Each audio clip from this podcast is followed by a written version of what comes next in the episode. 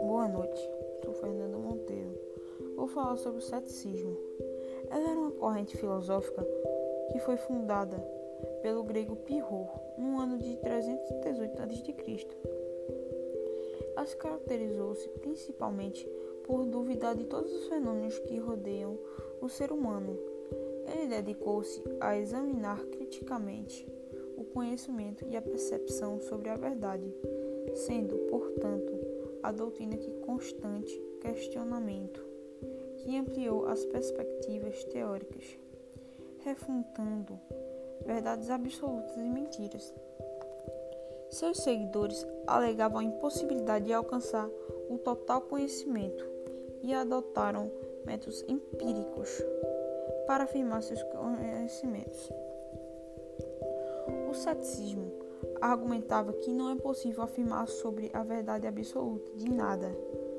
É preciso estar em constante questionamento sobre tudo em relação aos fenômenos metafísicos, religiosos e dogmáticos, relevando questionamentos sobre ocorrências, opiniões, pensamentos e crenças convencionados pelo senso comum como verdades. Essas posturas céticas descartam assim sistemas filosóficos como o platonismo, o aristotelismo, o epicurismo e a estoicismo, as diferentes teses filosóficas cujo ponto em comum é a apresentação de supostas verdades universais. Sendo assim, não existem motivos que justificam o assentimento à teórica das ideias de Platão, a metafísica de Aristóteles e a física empiricúitas ou a ética estoica. Para citar alguns dos muitos exemplos possíveis, os céticos, enfim, considerados dogmáticos, duas instituições filosóficas que pretendem apresentar certezas, verdades inquestionáveis sobre o mundo.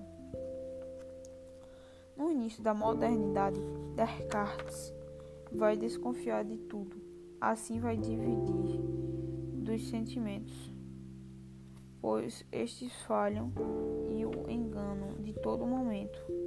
Vai duvidar do pensamento, pois não há garantia que estes correspondem ao mundo propriamente dito.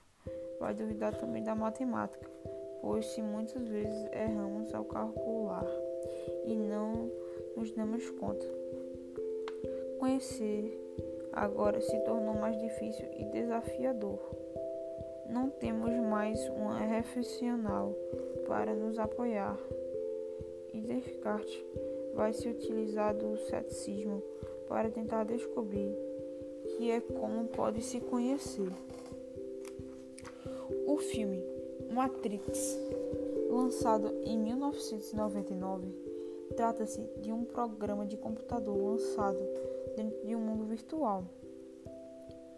Toda a realidade experimentada pelo personagem principal Neo é, portanto, fruto de um programa de realidade virtual criado por uma inteligência artificial, onde se exploram muitos questionamentos filosóficos e políticos.